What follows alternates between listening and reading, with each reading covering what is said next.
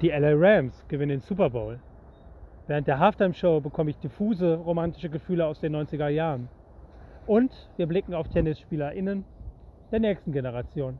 Das und viel mehr in der neuen Folge von Gut.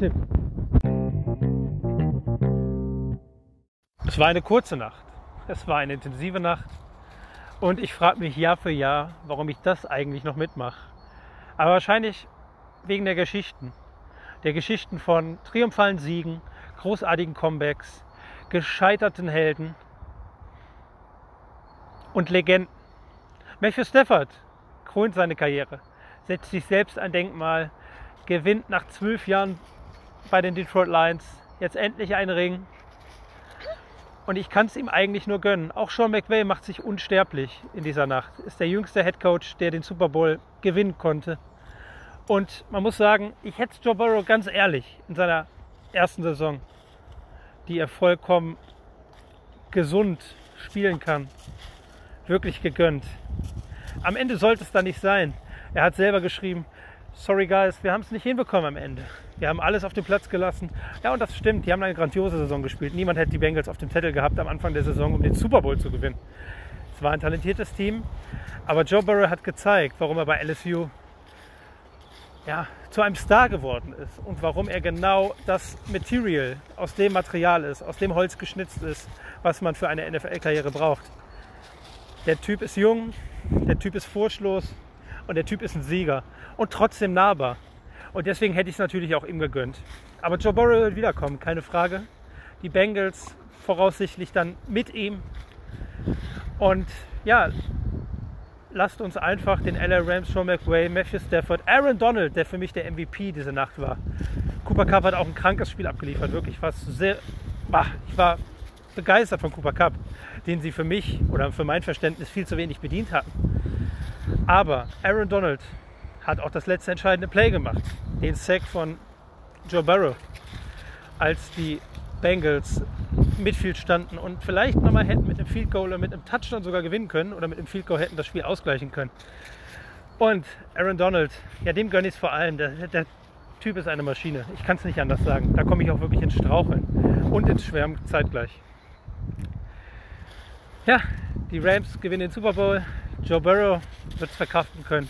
Er ist wohl der aufsteigende Star am Quarterback-Himmel. Und wir blicken jetzt wieder aufs Tagesgeschäft. Obwohl, nein, wartet, zuerst. Die Halftime-Show, muss ich ganz ehrlich sagen, ich war die letzten Jahre nicht immer so begeistert. Ich bin kein großer Freund von Bigger, Better und so weiter.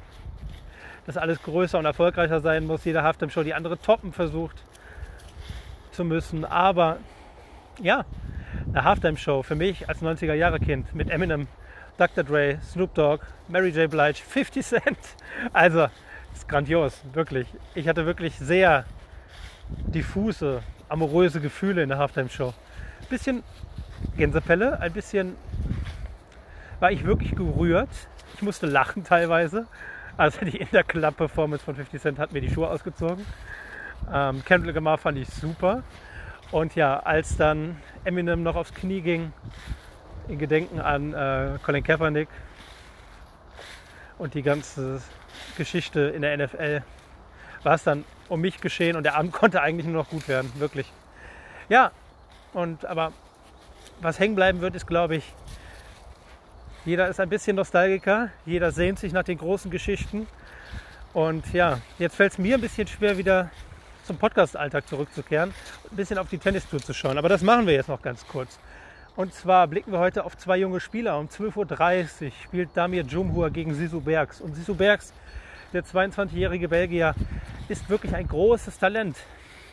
Hat letztes Jahr die Tiebreak Tens in Dubai, Abu Dhabi, Katar, irgendwie so.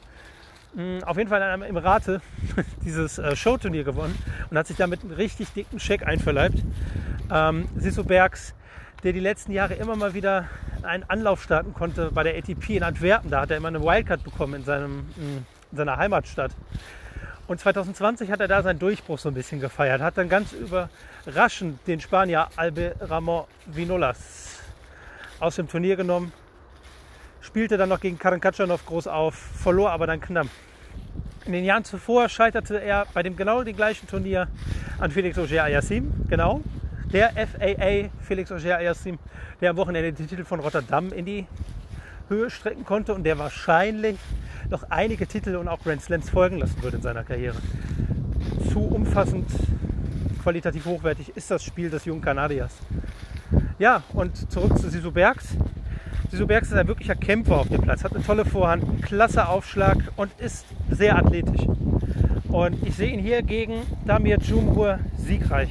Damir Jumhur auch ein Ballkünstler. Aber wenn ihn eins auszeichnet, neben seinem Gefühl am Schläger für den Ball, ist es die Inkonstanz. Und Sisu Bergs, der kommt jetzt so langsam ein bisschen in den Saisonverlauf besser rein. Ähm, hatte ein bisschen holprigeren Start, die 188 der Welt. Ich sehe Sisu Bergs langfristig in den Top 50, bin ich ganz ehrlich. Das Potenzial ist da. Challenger-Turniere hat er letztes Jahr in St. Petersburg und Almaty zum Beispiel schon gewonnen während der Corona-Pandemie. Ja, während der Corona-Pandemie ist gut. Also aktuell auch noch. Ähm, nichtsdestotrotz, großes Talent. Jumhur sehe ich zu inkonstant, obwohl Jumhur wirklich für seine Verhältnisse einen guten Saisonstart erwischt hatte. 250er Quote ist mir aber zu hoch, die loggen wir ein. Dann blicken wir noch einmal auf die Damen. Cory Goff spielt da gegen Jessica Pegula. Jessica Pegula, die, die jetzt langsam in der Tenniswelt auf jeden Fall bekannt ist als Jessica Pegula. Nicht nur als Tochter eines Owners aus der NFL, sondern Jessica Pegula, die gerade bei den Australian Open und bei den US Open immer zu überzeugen weiß. Aber sie trifft heute auf Cory Goff und das ist ja wohl ja, der nächste aufsteigende Star am Tennishimmel die nächsten 20 Jahre? Wahrscheinlich. Cory Goff hatte ein paar schwierige letzte Monate. Der Teenager variierte in seinen Leistungen, hat aber auf dem Papier jetzt schon alles, um eine großartige Karriere hinzulegen und wahrscheinlich auch einmal die Nummer 1 der Welt zu werden. Und ich sage, dass bei dem Turnier in Dubai Cory Goff jetzt wieder zur alter Stärke zurückfindet und Pegula schlägt. Pegula war letztes Jahr hier sehr stark. Hat, glaube ich, innerhalb von drei Wochen fünfmal Karolina Pliskova geschlagen. Ich glaube, heute war es anders. Cory Goff trifft heute die Ecken, hat einen guten Aufschlagtag und besiegt dann Jessica Pegula, indem sie sie einfach viel bewegt, weil das ist wahrscheinlich noch die Schwäche der äh, US-Amerikanerin Pegula. Wenn man sie viel bewegt, kann es schwierig werden. Deswegen ist Karolina Pliskova ein besseres Matchup für sie als Cory Goff. Und deswegen loggen wir auch sie ein. 2-10 für Cory Goff. Eine Future Nummer 1 der Damenweltrangliste. Und in diesem Sinne viel Spaß. Ruht euch gut aus nach der langen Nacht. Gut Tipp.